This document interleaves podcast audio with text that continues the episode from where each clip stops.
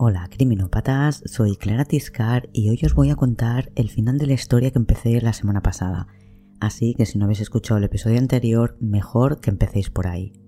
Si ya los habéis escuchado todos y queréis más, podéis haceros miembros del club de fans y acceder a los 10 primeros episodios exclusivos. En el club de fans, porque quizás escuchas esto dentro de muchos meses, siempre estarán los últimos 10 episodios.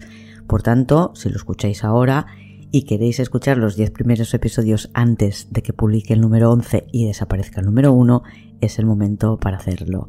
Entrar en el club a vosotros os aporta episodios extras y a mí me da ingresos para poder seguir haciendo este podcast. Para suscribiros al club de fans podéis visitar la web criminopatía.com barra fans. La semana pasada os conté que el 30 de diciembre de 1989 Debra Everest y James Gibson, los dos de 19 años, desaparecen en Australia después de salir de la estación de Liverpool, cerca de la autopista Hume, con la intención de hacer autostop en dirección sur. El 20 de enero de 1991, un año más tarde, desaparece la alemana Simone Schmidl, Simi, de 21 años, que quiere ir de Sydney a Melbourne, haciendo autostop.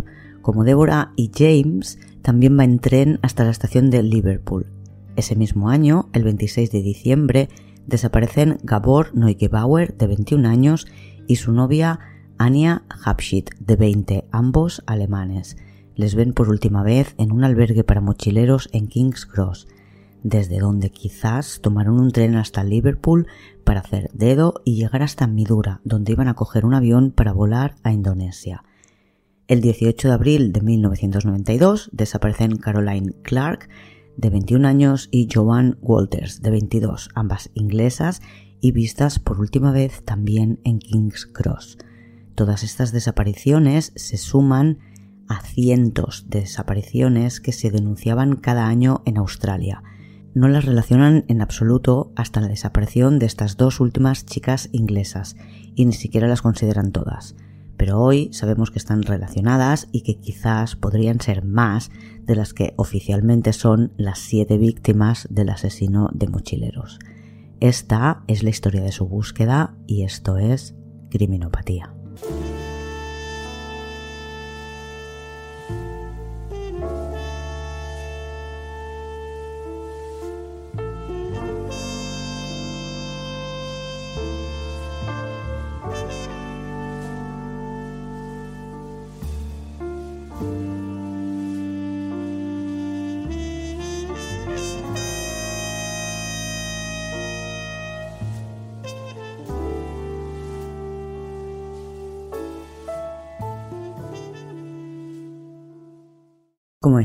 Ninguna de las desapariciones que hoy relacionamos con el asesino de mochileros fue excesivamente destacada en la prensa.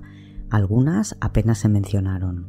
En 1992 había 861 personas consideradas desapariciones de largo plazo en el estado de Nueva Gales del Sur, Australia, más otras 400 lo suficientemente recientes como para que tengan investigaciones abiertas.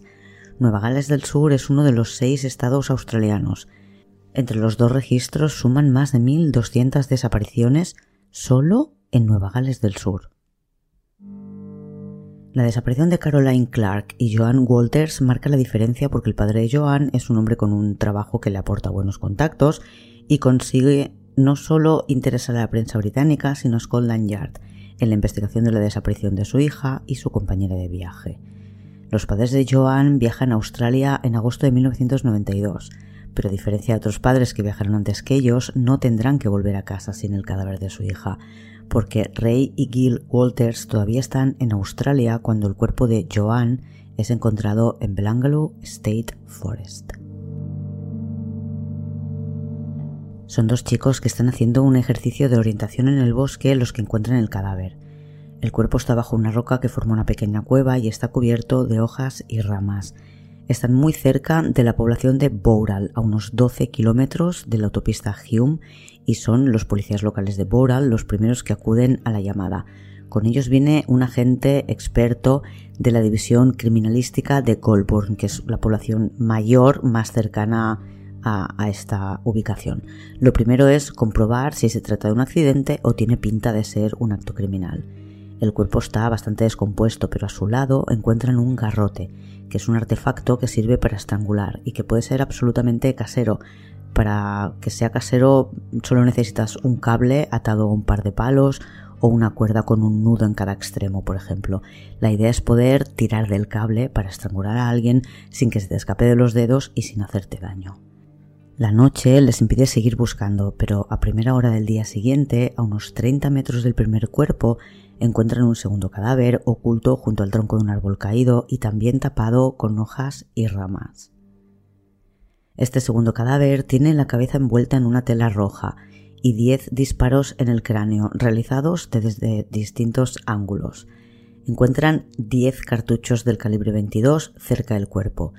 Son de la marca Winchester. Como con el primer cadáver, hay signos de apuñalamiento. Las dos víctimas son mujeres y están vestidas, pero ambas tienen piezas de ropa mal puestas, lo que evidencia que las o se desvistieron y volvieron a vestir. Sospechan que el primer cadáver es el de Joan Walters. Tiene 21 apuñaladas en la espalda y el cuello y 14 en el pecho. Antes de morir, le partieron la espina dorsal de una puñalada, lo que la dejó totalmente paralizada, viva pero paralizada. Dado el estado de descomposición del cadáver, no se puede asegurar si fue agredida sexualmente, pero el hecho de tener piezas de ropa mal puesta parece indicarlo. Junto al cuerpo encuentran, además de los 10 casquillos, tres balas debajo de la cabeza del cadáver. Otras siete están todavía dentro. Aparentemente, una vez muerta, movieron la cabeza tres veces y después de cada movimiento recibió varios disparos. Cerca de este cuerpo que sospechan que es el de Caroline encuentran una hoguera con seis colillas de cigarrillos. Una de ellas es inidentificable, pero las otras cinco son de la marca que fumaba Caroline. Ya antes pues de que se lleven los cadáveres del bosque tienen bastante claro quién son las víctimas. Joan es la que han encontrado primero, apuñalada, lleva un anillo que solo puede ser de ella. Y antes de que se haga público a través de la prensa, uno de los inspectores que está investigando su desaparición contacta con los padres de Joan que están en Sydney y queda con ellos frente a la Opera House. Y allí, frente a uno de los lugares más famosos de Australia, rodeados de cientos de turistas, reciben la peor noticia de todas. Este mismo policía llama a otro policía inglés que ha sido quien ha estado haciendo de enlace entre la familia de Caroline y la policía australiana y le da la noticia para que la transmita en persona a la familia. Dado que tanto la prensa como la policía había empezado a tener sospechas de que algunas desapariciones podrían estar relacionadas, la policía organiza un dispositivo de búsqueda para encontrar otros posibles cadáveres en el bosque. Durante una semana, más de 40 policías buscan en un radio de 3 kilómetros desde donde han localizado a Joan y Caroline, pero no encuentran nada. Analizados los cartuchos y las balas, observan que tienen un defecto particular que solo puede haber sido producido por un tipo de rifle, un Ruger 10-22, que se fabricó entre 1964 y 1982. Las primeras hipótesis de la policía apuntan a dos criminales, cada uno ha usado un arma distinta, uno apuñalado y el otro ha disparado. El doctor Milton, un psiquiatra forense que asesora habitualmente a la policía, realiza un primer perfil. Él cree que el asesino o asesinos conocen bien el lugar donde las encontraron y que las mataron por placer.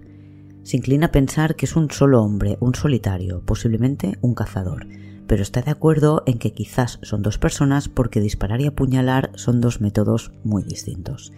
Dice que en caso de ser dos, generalmente siempre hay uno que instiga al otro, uno al que le gusta más la violencia y el sadismo. Cree que es muy posible que en el caso de ser dos personas sean hermanos. El mayor sería el dominante y cree que tiene entre 30 y 40 años. El más joven es sumiso, no demasiado brillante, más inclinado por el sexo. Sería el que apuñala. Añade que probablemente es una persona que tiene un trabajo estable, un coche rápido y seguro que cuenta con antecedentes penales. Cree que vive cerca del lugar donde han encontrado los cuerpos y que tiene que pertenecer a un club de tiro o de caza. El que dispara muestra signos de ser una persona muy controladora. Evidencias físicas solo tienen las balas y los cartuchos. Las balas saben que fueron disparadas con una Ruger 10-22 y saben que hay censados 55.000 de estos rifles en Australia. El gobierno de Nueva Gales del Sur ofrece una recompensa de 100.000 dólares para quien aporte información sobre el asesino de mochileros. El 5 de octubre de 1993, más de un año después del hallazgo de los cuerpos de Caroline y Joan, encuentran dos cuerpos más en el bosque de Belanglo. Bruce Pryor, que es un hombre que vive cerca de Belanglo Forest, está convencido de que hay más cuerpos en el bosque, porque la policía dio por terminada la búsqueda muy rápido y la extensión que revisaron era muy pequeña. Así que por su cuenta lleva un año buscando en el bosque cada vez que va por leña, que es una vez a la semana. En octubre de 1993 encuentra una calavera. Prior la recoge con la intención de llevarla a la policía y por el camino se encuentra con un hombre que está haciendo reparaciones en una cabaña de las que usan los del club de orientación. Le pide que le deje entrar y avisa desde allí a la policía. Es la policía de Bowral, como en otras ocasiones, la que va hasta la cabaña y se encuentran allí con Pryor que les muestra la calavera que tiene signos de violencia y les lleva hasta el lugar donde la ha encontrado. Los huesos no están todos juntos, por eso Pryor no los ha visto. Creen que han sido los animales que los han dispersado, pero no están demasiado lejos. No pueden recuperarlos todos, pero sí los suficientes para darse cuenta de que tiene muchos signos de apuñalamiento y fracturas. Hay ropa de mujer, un colgante con una cruz y dos pulseras. La ropa, como ocurrió en el caso de Caroline, tenía cortes que corresponden a puñaladas recibidas por la víctima. Y a 20 metros de este primer cuerpo encuentran el segundo. En este caso lo pueden recuperar completo. Es un hombre que está colocado en posición fetal en la base de un gran árbol y cubierto por hojarasca y ramas acumuladas de forma natural durante estos meses. A simple vista, por los cortes de la ropa se aprecia que recibió múltiples puñaladas en el pecho y la espalda son Deborah Everys y James Gibson. Tardan días en poder reconocerles oficialmente, pero por la ropa del chico, la policía ha preparado ya a las familias para que se esperen lo peor. Les identifican gracias a los registros dentales. En esta escena encuentran también balas disparadas contra un árbol. La mayoría están demasiado dañadas para poder identificarlas, pero una de ellas está lo suficientemente bien para que vean que es del calibre 22. James recibió por lo menos ocho puñaladas. Como ocurrió con Joan, tiene la espina dorsal seccionada, lo que provocó su parálisis antes de morir. Debra tiene fracturas que evidencian que fue golpeada brutalmente y apuñalada, y encuentran sus muñecas atadas.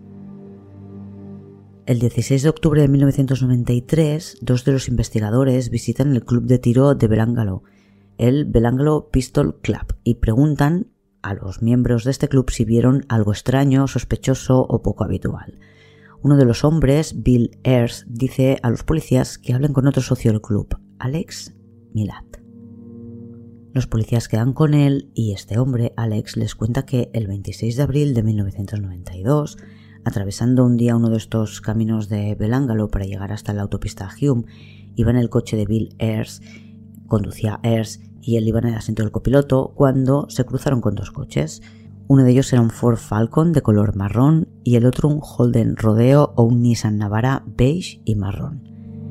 Alex les da muchos detalles sobre los coches, los conductores y las dos mujeres que iban en los asientos traseros, una en cada coche. Detalla los tatuajes que lleva uno de los conductores en los nudillos de los dedos o la mano, nada callosa sino de trabajador de oficina del otro, en el primero de los coches va una mujer sentada entre dos hombres en el asiento trasero y está amordazada. El hombre que va en el asiento de copiloto lleva un arma. Les puede dar el modelo del arma y todo, y no es una Ruger 1022. En el segundo de los coches, la mujer también está amordazada y va acompañada solo de un hombre en el asiento trasero y otro en el del copiloto, aparte del conductor y cuando le muestran las fotos no tiene duda de que las mujeres a las que vio aquel día eran Joan y Caroline. Y dice también que no era el primer día que veía los dos coches, que en los nueve meses anteriores a esta última ocasión les había visto dos veces y que siempre iban armados. Dice haberles visto con dos rifles del calibre 22, un Winchester como uno que él mismo tiene y un Roger. A Bill Ayers también le preguntan, pero dice que no recuerda tantos detalles como su compañero puesto que él iba conduciendo. Sí que le suena haberse cruzado con esos coches, pero de ningún modo se fijó en si iban armados, si había mujeres amordazadas dentro, ni nada parecido. Y a pesar de todos los detalles que Alex Milat recuerda, la matrícula no la puede proporcionar. Les da varias combinaciones de números a los policías que dice que les suenan, pero que no llevarán a ninguna parte. Pocos días después, la policía le someterá a hipnosis para ver si, reviviendo la escena, ya que parece tener esta memoria fotográfica, les ayuda a encontrar la matrícula. Pero no. Lo que les hace dudar de su versión es que dice que ve a las chicas ocho días después de su desaparición y creen que las mataron el mismo día que desaparecen. Y también les llama la atención la familia a la que pertenece Alex Milad, porque encaja con lo que decían los perfiladores. En el caso de esos dos hermanos, los que matan pertenecen a una familia que vive aislada de la sociedad y en la que se protegen unos a otros. Organizan una búsqueda masiva en el bosque que hasta ese momento tenía el récord de agentes involucrados en toda la historia del país. Más de 300 policías se organizan para peinar el bosque. Antes planifican la búsqueda al máximo. Dividen la zona con ayuda de mapas y fotografías por satélite que permiten localizar caminos, y zonas con cambios importantes en la vegetación a lo largo de los últimos años. La búsqueda se realizará en los 78 kilómetros de pistas y caminos forestales detectados. Buscarán en todas ellas y a sus lados hasta 150 metros de cada camino. Son en total 24 kilómetros cuadrados. Trabajarán en equipos de hasta 30 personas y van a cubrir las zonas andando, uno junto a otro bien enganchados, para no dejar de mirar ni un palmo de terreno que han decidido inspeccionar. No sé cuántos kilómetros cuadrados quedan fuera de estos parámetros por estar alejados más de 150 metros del camino, pero es verdad que las dos localizaciones de cadáveres encontradas hasta el momento dicen que están bastante cerca de un camino. Además del equipo de 300 policías, utilizarán dos perros expertos en encontrar cadáveres. Como curiosidad, a estos perros tuvieron que ponerles unas botas especiales para que no se dañaran las patas porque los usaban para las partes de más difícil acceso que eran muy rocosas. Nada más empezar la búsqueda, el 1 de noviembre de 1993 encuentran una bota y junto a ella un cuerpo de mujer. Es Simi, la alemana que viajaba sola para encontrarse con su madre en el aeropuerto de Melbourne. Está vestida y oculta bajo un montón de leña seca. Tiene también ocho puñaladas y la espina dorsal seccionada. Además, fue estrangulada. Lo saben por la rotura del hueso ioides. Como en las otras dos escenas, no hay resto de su mochila ni nada de lo que llevaba. Cerca de ella encuentran también balas del calibre 22 en este caso, las noticias vuelan rápido, tan rápido que la madre de Simi se entera por la prensa y no por nadie de la policía.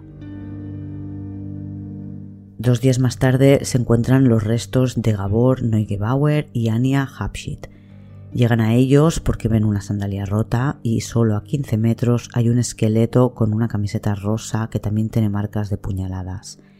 Es Ania Hapschit y está decapitada. Su cabeza nunca aparece. La reconocen por la pulsera que lleva, y cerca del cadáver encuentran una cuerda anudada en un lazo a cada extremo, otro garrote.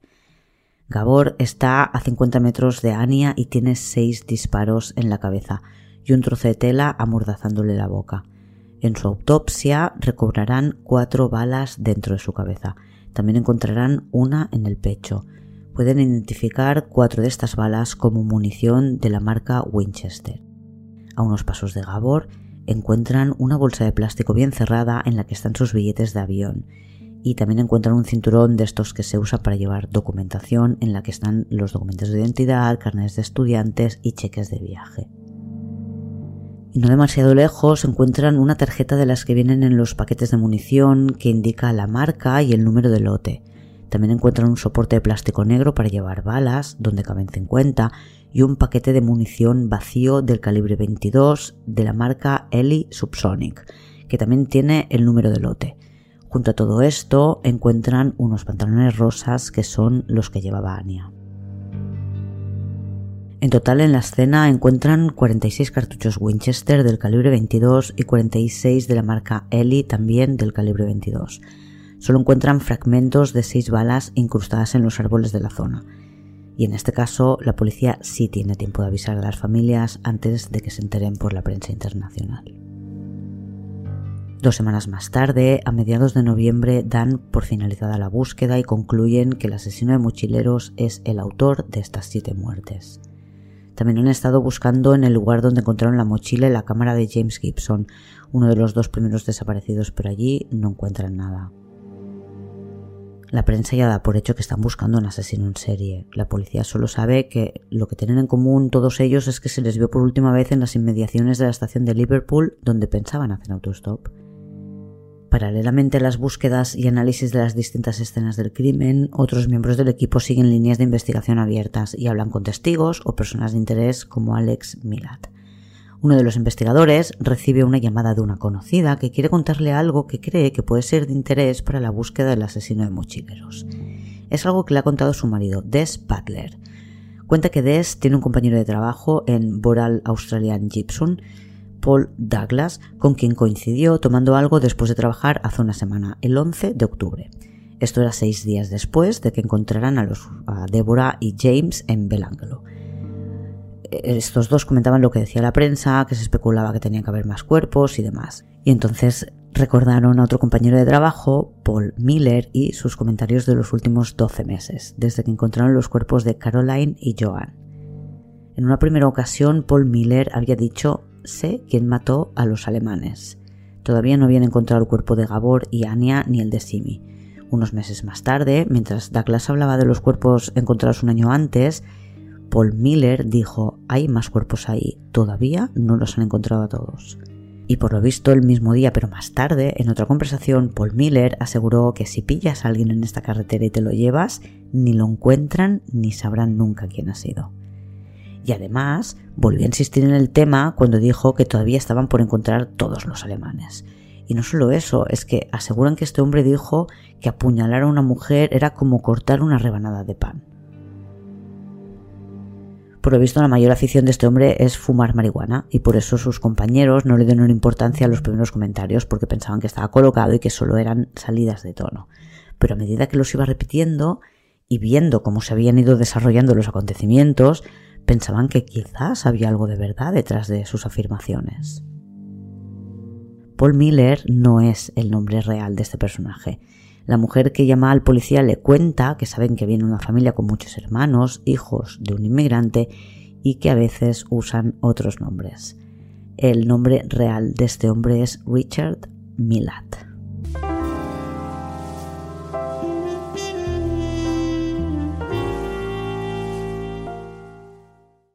Analizada cada escena, sabiendo cuál había sido el orden en el que desaparecieron, observan que el hombre al que buscan ha ido pasando cada vez más rato en la escena del crimen, lo que indica que disfruta y que siente la suficiente confianza. Todas sus víctimas han sido apuñaladas y dos de ellas disparadas. En una de las escenas, junto a la hoguera, encuentran latas y botellas que ha usado para disparar como si fuera un campo de tiro. Saben el arma que ha utilizado y entre todas las escenas han localizado más de 200 balas, todas disparadas por el mismo rifle. Saben que el rifle llevaba un silenciador incorporado y tienen los números de serie de la cartuchería, por lo que podían tratar de averiguar quién ha comprado las balas. Lo que saben es que los cartuchos de Winchester fueron vendidos entre junio y noviembre de 1998 en alguna de las 55 tiendas de todo el país que venden munición. En Nueva Gales del Sur hay 27 de estas tiendas. En la otra fábrica, la de Eli, no consiguen tanta información porque los números de serie corresponden a una partida fabricada en marzo de 1979 y distribuida en Australia inmediatamente después. No guardan registros tan antiguos.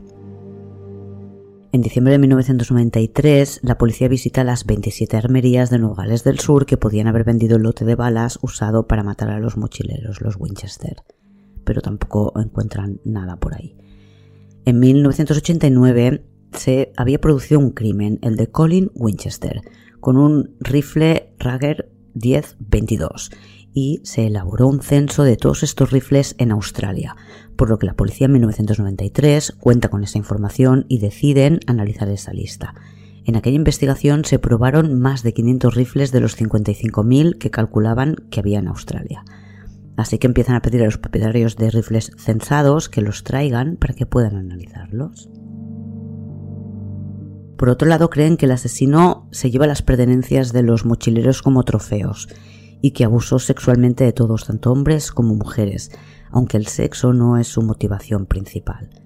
Las muertes son extremadamente violentas y hasta donde han podido comprobar, dada la descomposición de los cuerpos, las víctimas no presentaban heridas defensivas. Probablemente las ha atado antes de atacarlas. Ania, por ejemplo, todavía tenía sus muñecas atadas cuando la encontraron. Saben también que algunos de ellos, a bastantes, les paralizó seccionándoles la médula y que en el caso de secuestros de dos personas les ha separado lo suficiente como para que no se vieran entre ellas. Creen también que el hombre conduce seguro un 4x4 para poder circular sin problemas por los caminos de Belangalow Forest. El gobierno aumenta la recompensa a medio millón de dólares para quien ayude a detener al asesino de mochileros. En menos de 24 horas reciben más de 5.000 llamadas con información que tienen que verificar. Para cuando termine esta investigación tendrán más de un millón de llamadas, algunas de ellas con información realmente vital, pero que tardan mucho tiempo en procesar. La policía está sobrepasada de información, no solo la que están recibiendo por teléfono, sino la que han generado las distintas investigaciones que se han ido llevando a cabo, que son varias, porque tienen cuatro investigaciones, una para cada una de las desapariciones. Otra investigación por los cadáveres encontrados en 1992 y otra que han abierto ahora por los que han encontrado en 1993, los otros cinco cadáveres. Deciden crear un programa con una base de datos informática hecho a medida para la policía y que permitirá tratar la información con mayor agilidad porque incluso incluye un mapa interactivo en el que se pueden ver las pistas o las personas marcadas sobre ese mapa. Y además está conectado con una base de datos de imágenes por satélite y el programa puede analizar esas imágenes para encontrar otras posibles localizaciones de cuerpos. Analiza, por ejemplo, lo que contaba antes, los cambios de vegetación en el bosque. Lo malo es que para que todo esto funcione se tienen que introducir todos los datos y eso les lleva meses. Mientras trabajan en la base de datos, los investigadores han puesto su ojo sobre Richard Millard, que en el trabajo dijo llamarse Paul Miller y que tiene dos licencias de conducir, una a cada nombre. Es el hermano de Alex Milat, el testigo que dijo haber visto a Joan y a Caroline en dos coches amordazadas, y tiene, como todos sus hermanos, un largo historial delictivo. Richard Milat tiene mucha afición por cambiar de aspecto, eso incluye el peinado, el color de pelo, juega mucho con su bigote, que se lo deja largo, se afeita, lo recorta de formas distintas. Descubren que su primera condena fue en 1979, cuando tenía 16 años. Le han condenado varias veces por robo, pero sobre todo por tener y fumar cannabis. Muchas de las llamadas de teléfono que han recibido en la línea habilitada para dar información o pistas sobre el asesino de mochileros apuntan a Richard Millard y a su hermano Ivan. Una de estas llamadas es de una mujer que dice que en 1977, cuando hacía autostop con una amiga, tuvieron problemas con el hombre que la recogió en la carretera. Explica que después de poner gasolina, se salió de la autopista Hume, se metió en un camino forestal, detuvo el coche, les dijo que tenía que hacer pis, pero en realidad fue hacia la puerta trasera, la abrió y les dijo a las chicas, ¿quién es la primera? Ellas reaccionaron rápido. Una de ellas pegó al hombre y salieron del coche y corrieron por el bosque. Se escondieron en unos matorrales durante horas porque las le oyeron buscarlas durante un montón de rato y no salieron hasta que estuvieron seguras de que hacía mucho, mucho rato que se había ido. Corrieron y buscaron ayuda en una granja cercana. Las personas que vivían en la granja acercaron a las chicas a la comisaría de Boural, que es la misma a la que fue Paul Onions a denunciar su ataque. La policía cita a ambas y les muestran por separado imágenes de posibles sospechosos, entre ellos dos de los hermanos Milad, Richard y Ivan. Una de ellas no fue capaz de identificar al hombre, pero la otra señaló la foto de Ivan Milad. ¿Recordáis a Paul Onion y Joan Berry? Ese mismo día, el 9 de noviembre de 1993, Joan llama a la línea que han habilitado para proporcionar información y explica que salvó a un hombre que era perseguido y disparado por otro hombre, da su descripción y el coche que llevaba en ese momento. Joan llama a Paul, que está en Inglaterra, y le cuenta las noticias por si no se ha enterado. Paul está al caso de lo que ocurre y llama al día siguiente, 11 de noviembre de 1993, para dejar su testimonio de lo que ocurrió. Está convencido de que el hombre que le amenazaba con una pistola y tenía una cuerda en la mano para atarle es el mismo que ha matado a todos los mochileros que han encontrado en Belanglo Forest. Esta llamada no es procesada de inmediato, tenemos miles de llamadas que procesar, pero la policía está buscando a otros posibles supervivientes del asesino de mochileros y está mirando en todos los secuestros o intentos de secuestros ocurridos en la zona desde 1985 y la denuncia de Paul Onions no está entre los expedientes que revisan. No es hasta febrero de 1994 cuando la policía procesa la llamada de John Berry y le toman declaración y ella explica cómo vio a Paul Onions, que era perseguido por un hombre que llevaba un arma, y explica que subió a su coche y le llevó hasta la comisaría de Bowral donde pusieron una denuncia. Una denuncia que ya sabemos que no se tramitó y de la que no queda constancia, porque vuelven a revisarlo, ahora conociendo el detalle y no la encuentran. Acabarán encontrándola más adelante entre unos archivos había traspabelado, pero sabemos que no, que no se tramitó. Y la policía decide investigar a fondo a toda la familia Milad.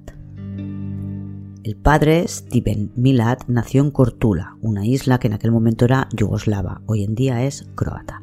Llegó a Australia con 30 años y trabajó en el campo durante una buena temporada, antes de conocer a Margaret, que tenía 14 años.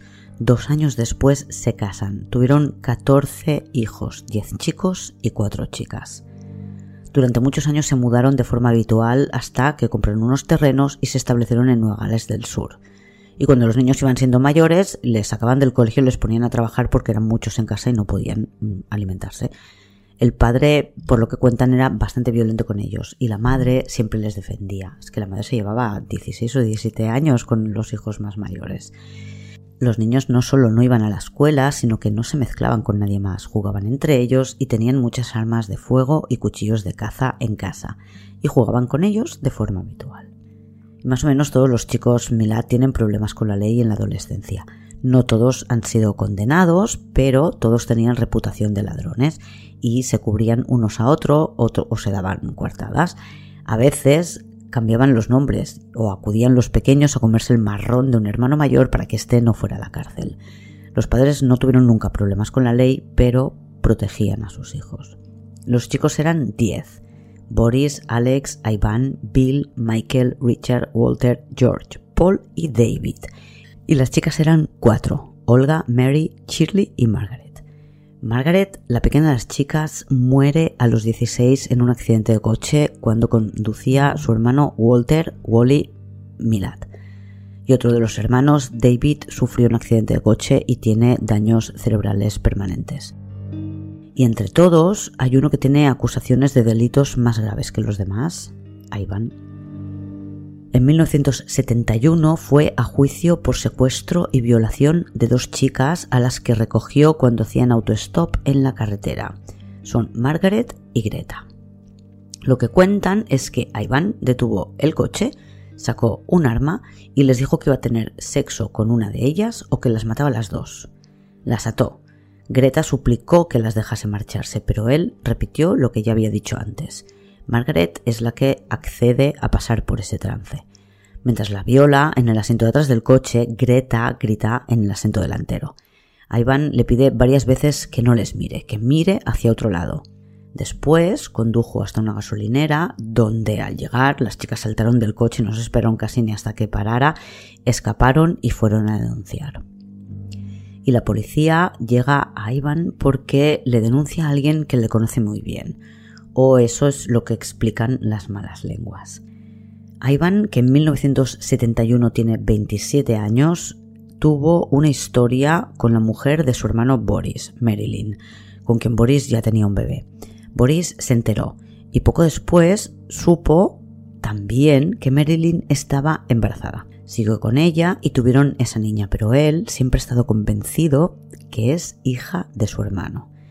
Parece ser que Boris obliga a Marilyn a ir a denunciar a Ivan por la violación de las dos chicas. La policía cree que es alguien de la zona y está interrogando pues, a todas las granjas, de modo que Boris eh, incita a, Marilyn para que vaya a dar el chivatazo y diga que, cree que podría ser a Ivan. Le detienen después de que las dos chicas, Margaret y Greta, le identifiquen. Van a juicio, pero Ivan no es condenado porque en el juicio consideran que no hubo ninguna violación. Es más, el abogado de Ivan Marsden acusó a las dos mujeres de ser lesbianas, cosa que en la época estaba muy mal visto. Lo curioso es que si hubieran sido lesbianas, que no dejaron claro durante el juicio, aunque una de ellas explicó que tenía dudas acerca de su sexualidad, pues no habrían tenido relaciones voluntariamente con ese hombre. Pero al jurado le pareció que sí, que el hombre las llevó voluntariamente a la gasolinera después de haber tenido relaciones sexuales con una de ellas y que la violación no fue tal porque Margaret aceptó voluntariamente. Voluntariamente para que no la matara, claro, pero no fue considerado violación, ni secuestro, ni, ni nada de nada. El abogado de Milad se arrepintió públicamente años después, dijo que no se perdonaba haber tenido esa línea de defensa homófoba contra dos víctimas de violación. Dijo que fue lo peor de su carrera, porque además él también era homosexual. Y después de encontrar esta información, los investigadores tienen bastante claro que el hombre al que buscan es Ivan Milat. Su actitud con Greta durante la violación de Margaret encaja con lo que parece que ha hecho con los mochileros que iban de dos en dos, separarles para que una persona no vea lo que le ocurre a la otra. Greta explicó en el juicio que después de lo que le hizo a Margaret, mientras la llevaba a la gasolinera, le preguntó si lo había hecho antes y él dijo que sí.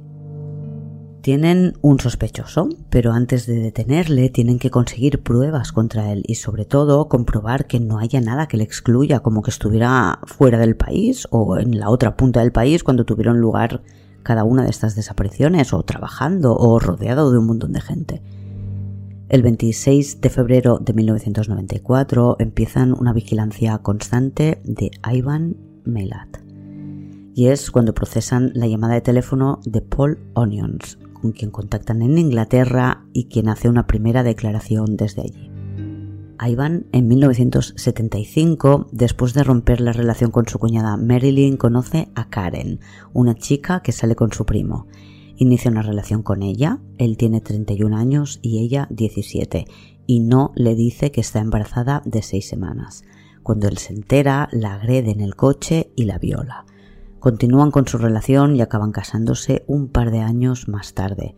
Ivan, que ya ha estado en la cárcel varias veces, mientras vive con Karen, se mantiene alejado de problemas, pero es violento y controlador con ella. Ella, tras 10 años de convivencia, le deja el 14 de febrero de 1987. Después de una agresión, se marcha de su casa con su hijo Jason. Y dos años después, en 1989, consigue el divorcio. Durante estos dos años, Karen se ha sentido acosada y perseguida por Ivan y sospecha que fue él quien quemó la casa de sus padres donde vivía con su hijo. La policía cree que el divorcio con Karen es lo que desata su nueva etapa de ataques, que había parado mientras estuvo viviendo con ella. Ivan ya no tiene el Nissan que conducía cuando intentó secuestrar a Paul Onions y en el que creen que intentó violar a las otras chicas. Localizan al nuevo propietario, pero en el coche no queda nada de Ivan, aunque el hombre les dice que encontró una bala bajo el asiento. Las comprobaciones de fechas de los crímenes y de la vida de ciertos hermanos Mailat les ha llevado a la conclusión de que Richard está trabajando los días que se cometieron algunos de los crímenes o podía justificar dónde estaba, mientras que Ivan no. Ivan, por su parte, no ha cambiado sus rutinas y no parece en absoluto preocupado. Vive en una casa en Eagle Vale con su hermana Shirley y su novia Shalinder Hughes. Paul Onion viaja a Australia para colaborar con la policía en la identificación del hombre que le atacó. Y cuando está en el avión empieza a sentir miedo. ¿Y si no era la policía quien se puso en contacto con él? ¿Y si era el hombre que intentó atacarle que quiere eliminarle para que no le identifique? Porque sabe que tiene todos sus datos. Se dejó la mochila en su coche. El 2 de mayo de 1994, Paul Onions llega al aeropuerto y le esperan dos agentes de policía que se identifican rápidamente. Todavía recuerda el lugar exacto en el que ocurrió el ataque cuando Milad falló al dispararle mientras él huía. Explica todo lo que ocurrió y cómo John Berry le llevó a la comisaría de Bowral donde pusieron la denuncia. Después de aquello, Onion estuvo otros cinco meses en Australia antes de volver a Inglaterra, pero la policía nunca se puso en contacto con él. Quizás pensáis que como eran mochileros y no había teléfonos móviles era muy difícil contactarles, pero lo que solían hacer los mochileros, todavía se hace, es usar oficinas de correos para recibir paquetes o correspondencia. En un país como Australia es frecuente volver a Sydney entre viajes, por lo que seguro que podían haberlo localizado o a través de la oficina de correos o en el albergue al que solía ir. Después del intento de agresión a Onions, Ivan Milad secuestró y mató mínimo a otras cinco personas. El día 5 de mayo de 1994, Paul Onions identifica en la comisaría de Sydney la foto de Ivan Milad entre 13 fotos de posibles sospechosos. Sin duda, podrían detenerle y acusarle del intento de secuestro de Paul Onions, pero no tienen pruebas suficientes para fundamentar las acusaciones de homicidio de los mochileros. Por otro lado, saben que en cuanto le detengan, la prensa no tardará en relacionarle con los homicidios de Branglo. Se lo juegan todo y deciden detenerle y buscar las pruebas que hacen falta en su casa y en la de sus hermanos se prepara un gran operativo en el que 300 agentes se repartirán entre siete propiedades de la familia Melat. En la de Ivan, además, van a detenerle. Este caso tuvo una filtración previa a la prensa y terminó con un policía apartado del equipo de investigación. Así que preparan la operación de forma ultra secreta.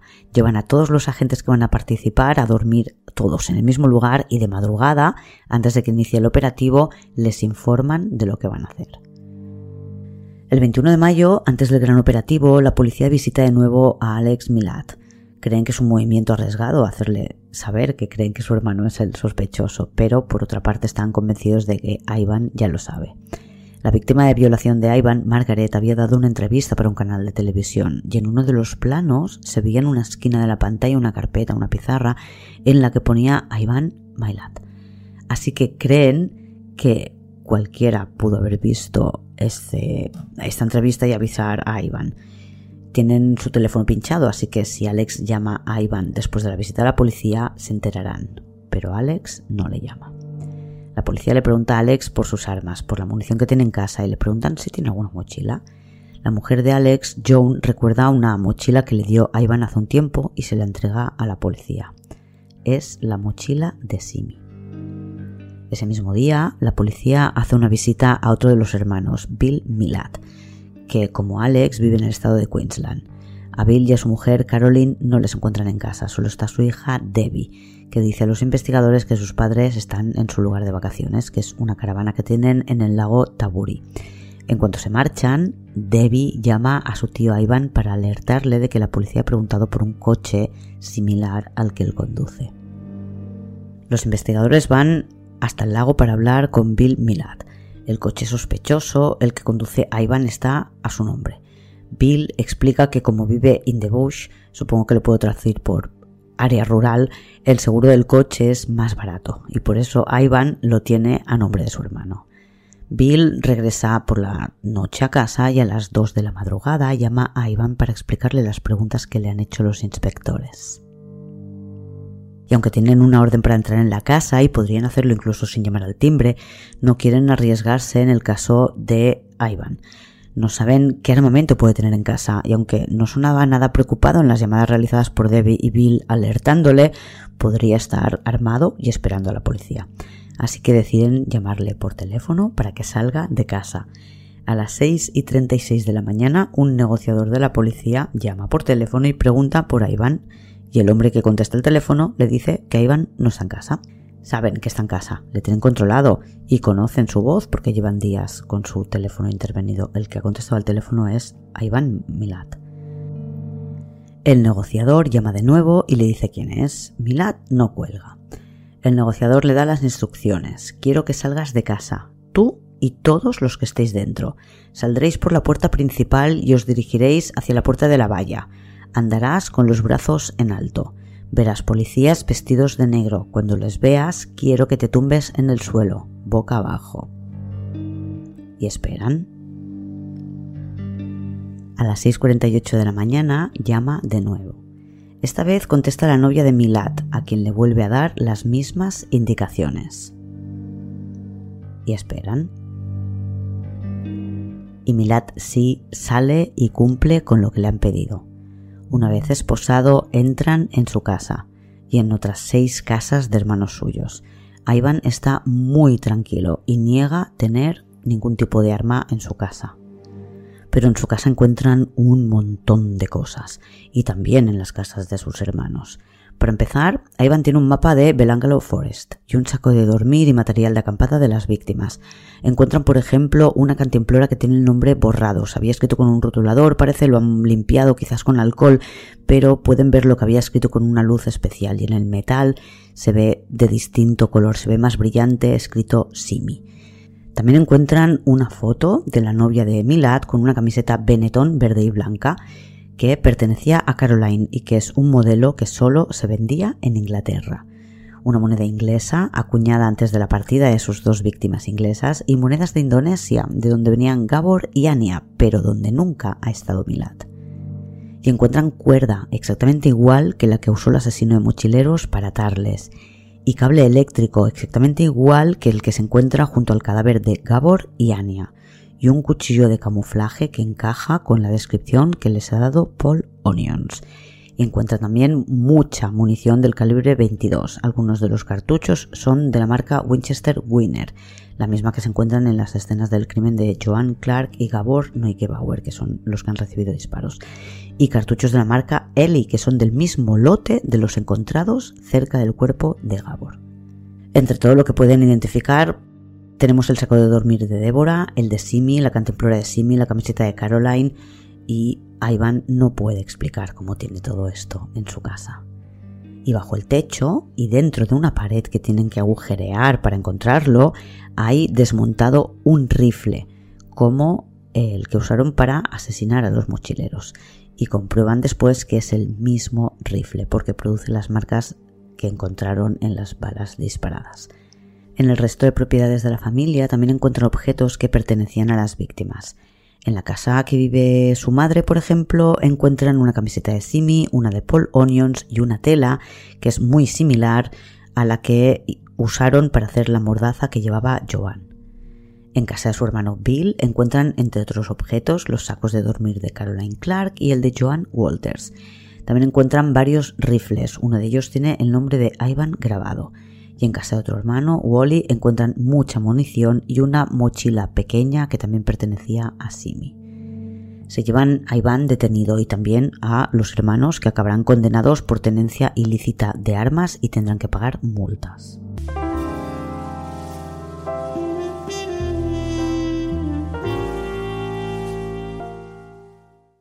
y os ahorraré porque llevo ya muchísimo escrito todas las vicisitudes del juicio.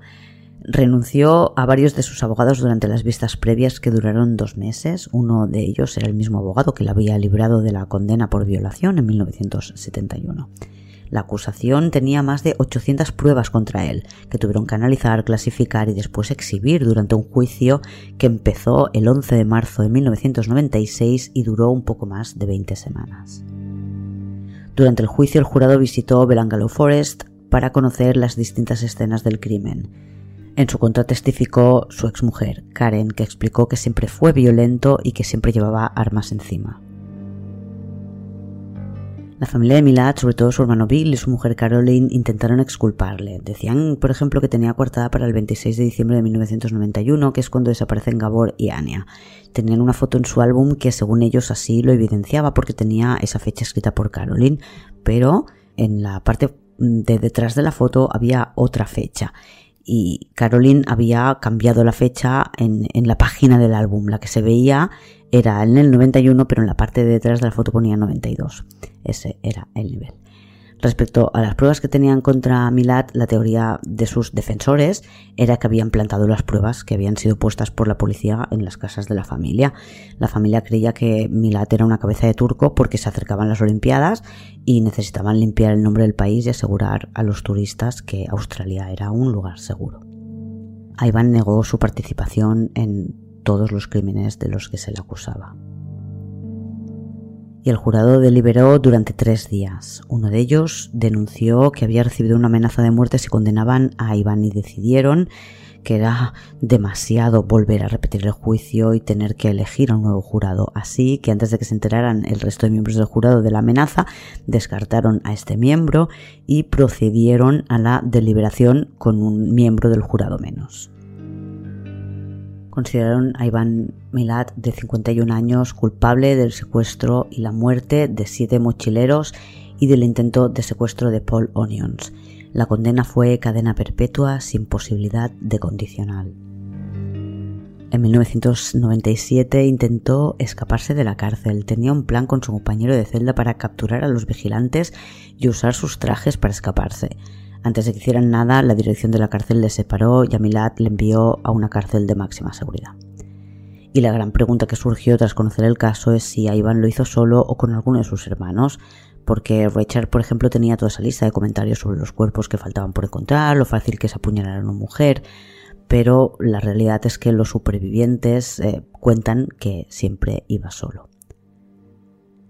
Hay otro hombre inglés, Colin Powys, que tras ver un documental sobre Ivan Milat, el asesino de mochileros, se da cuenta de que es el hombre que intentó atacarle a él.